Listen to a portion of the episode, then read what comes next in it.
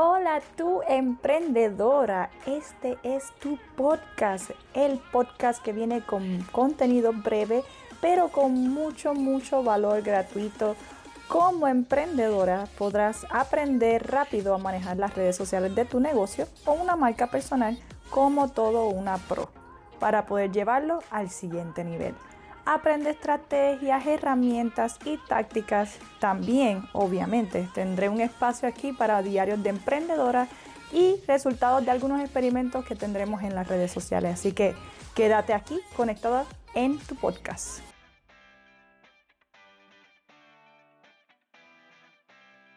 Hola belleza, hola emprendedora que me escuchas, mi nombre es Kate, soy manejadora de redes sociales y mercadeo digital.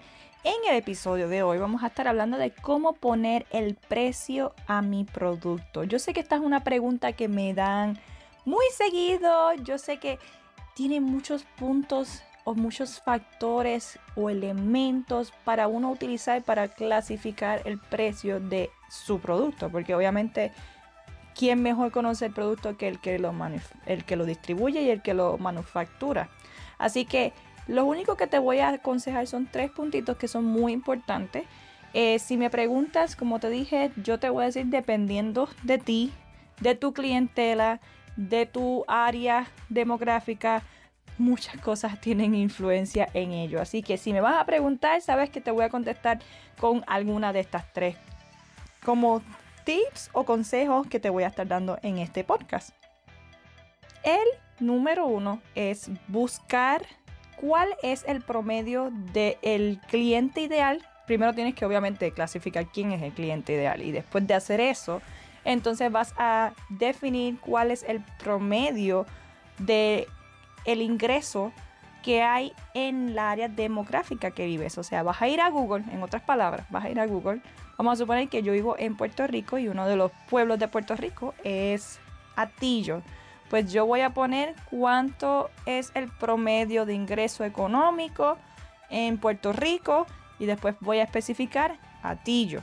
¿Para qué? Para poder yo saber cuánto es el estándar, hasta dónde cuánto llega, por ejemplo, mi cliente ideal. Vamos a suponer, por ejemplo, que van a ser madres solteras. Y entonces en la clasificación tú vas a ver la información de cuál es el ingreso promedio de una madre soltera. Otro factor que utilizo para poder seleccionar el precio de un producto o servicio sería cuando es el trabajo manual. Hay que asegurar de cobrar, obviamente, el precio de lo, de lo que cuesta el material y multiplicar eso por un 50% o un 150% del precio original. O sea, si por ejemplo valía eh, un dólar, pues tienes que sumarle un 50% a ese dólar para entonces incluir en la manufactura tuya. A eso me refiero cuando tienes un trabajo que cuenta, este, como por ejemplo una vela, una, eh, unos jabones, que son cosas que tú tienes que trabajar manual. Es como ponerte un sueldo por producto, por cada uno de los que tú haces, básicamente.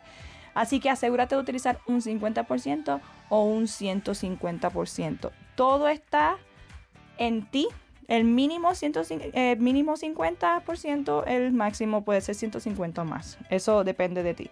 Pero eso sería lo estándar y eso es lo que recomiendo como base.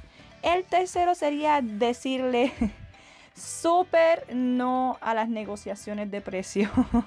Yo sé que no es parte de lo, cómo poner el precio, pero tan pronto tú establezcas cuál va a ser el precio de tu producto o servicio no hay vuelta atrás, no hay dos por uno. Mira, eso de, mira, te compré 12, me bájame el precio. Eh, no, olvídate eso. En Puerto Rico le llamamos el regateo.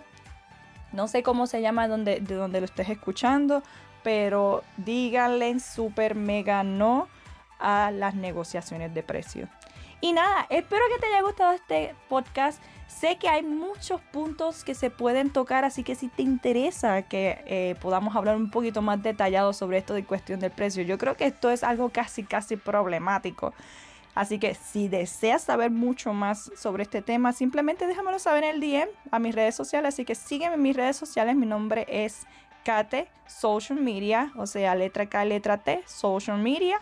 Me vas a conseguir tanto en Facebook e Instagram.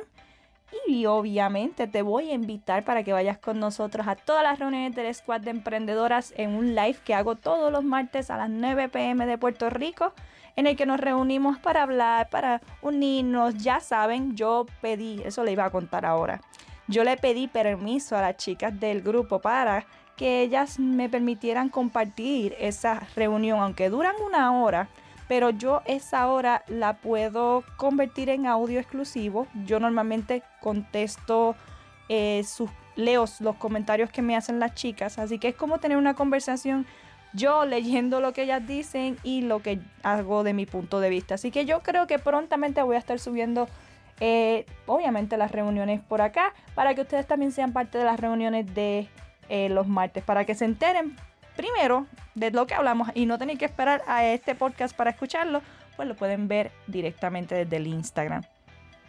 No olviden ser parte del campamento para emprendedoras. Este junio 16 está súper, muy bien elaborado, lleno de mucho contenido, de muchísimo valor. Hablar de ventas, de contenido, de creación, de planificación, de organización. Hay hasta un manual para emprendedoras que viene incluido con el precio este, y además hasta una camisa que dice soy emprendedora, que eso es algo único y exclusivo para las chicas que van a estar trabajando en el Summer Camp.